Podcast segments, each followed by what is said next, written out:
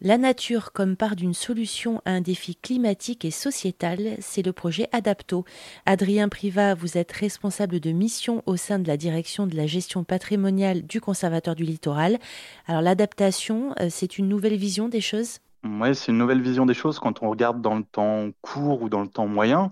Quand on s'intéresse au, temps un peu plus long, euh, on se rend compte que c'est pas une nouvelle vision des choses. Finalement, c'est revenir à ce que euh, faisait ce qu'on a souvent fait sur le littoral jusqu'à il y a quelques dizaines d'années, il y a 50, 60, 70 ans. Au-delà, on était plutôt dans ces modes de, gestion-là, même si justement c'est aussi avant qu'on a poldérisé, mais on acceptait un peu plus de, mobilité.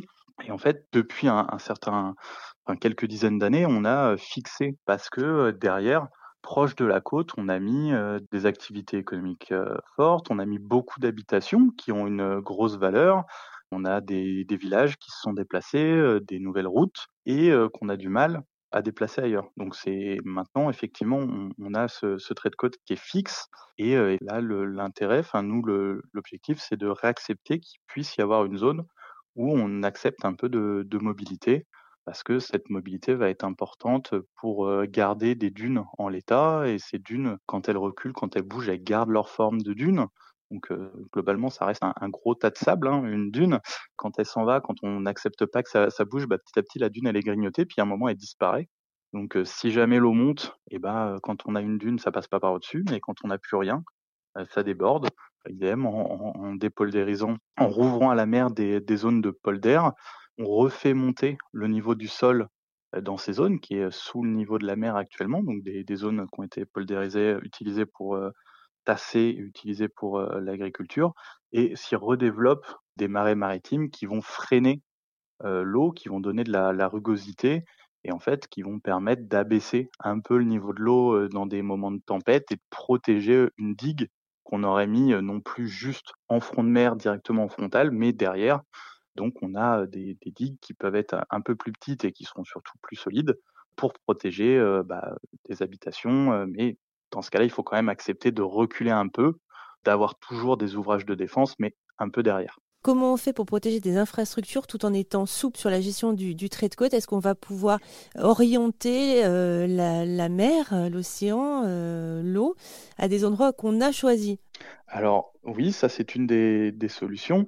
Euh, ce qu'il faut voir, c'est que euh, quand on met un ouvrage pour se protéger de l'inondation ou alors pour protéger une zone de, l'érosion, on va provoquer un, déséquilibre ailleurs. Quand vous mettez une digue dans une baie fermée pour protéger des, zones d'une inondation, bah, l'eau ne va pas s'étendre et donc le, niveau de l'eau s'augmente. Idem quand vous mettez un enrochement pour protéger une zone de, de l'érosion. Euh, l'érosion, elle va continuer à exister, elle est juste prolongée, elle va juste arriver juste derrière là où vous avez mis votre, votre ouvrage, votre enrochement. Et donc, on a ces phénomènes qui vont toujours exister. Euh, mais effectivement, en étant un peu euh, malin dans leur conception, on peut avoir une digue qui est plus basse à un endroit où cet endroit-là, on accepte qu'il y ait une inondation arrière littorale pour que l'eau puisse venir s'étendre avec une deuxième digue en arrière qu'on va appeler rétro-littoral, qui elle va être un peu surélevée pour protéger quand même euh, bah, les, habitations, enfin les, villes qui vont être derrière ou d'autres activités économiques. On ne peut accepter qu'une zone soit, soit submergée. Euh, de la même manière, pour euh, l'érosion, on peut certaines fois accepter donc de l'érosion dans, dans, certaines zones. Dans le cadre du Life Adapto, par exemple, sur le site des Vieux Salins, dans le département du Var, il y avait une, érosion importante qui se faisait donc après les enrochements qui avaient été réalisés par la, compagnie des Salins pour protéger le trait de côte et qui menaçait un canal. Ce canal était important, enfin est toujours important pour le site euh, pour plusieurs raisons parce que c'est le canal qui connecte euh, vraiment tout ce site sur l'arrière et donc s'il se branche avec euh, la mer Méditerranée, on a des risques importants d'inondation pour le, village des Salins et aussi, d'un point de vue purement environnemental, ce, canal permet de gérer les niveaux d'eau à l'intérieur du site. Et actuellement, la gestion qui se réalise sur ce site tournée vers l'accueil des oiseaux, des oiseaux d'eau, euh, nécessite qu'on puisse gérer les niveaux d'eau. Cette érosion menaçait d'atteindre ce canal. Donc en enlevant l'enranchement finalement qui avait été euh, euh, placé avant, on a pu ramener l'érosion plus vers l'amont dans une zone où on accepte qu'à terme, il puisse y avoir l'érosion qui arrive jusque vers l'arrière, dans une zone où on n'a pas ce canal en tout cas. Qu'est-ce qu'il y a d'autre comme, comme technique, comme solution? Dans les solutions dites de solutions fondées sur la nature, celles qu'on accompagne nous dans le cadre d'Adapto, donc on a bah, de la reconnexion marine, c'est-à-dire qu'on va certaines fois brécher ou arrêter d'entretenir une digue pour qu'elle se casse et en créer une deuxième à l'arrière. Donc c'est ce qu'on appelle des digues de second rang avec une reconnexion marine qui peut être contrôlée ou non. On a donc de la l'accompagnement et la conservation euh, d'une dynamique des dunes pour qu'elles puissent rouler sur elles-mêmes euh, vers l'arrière.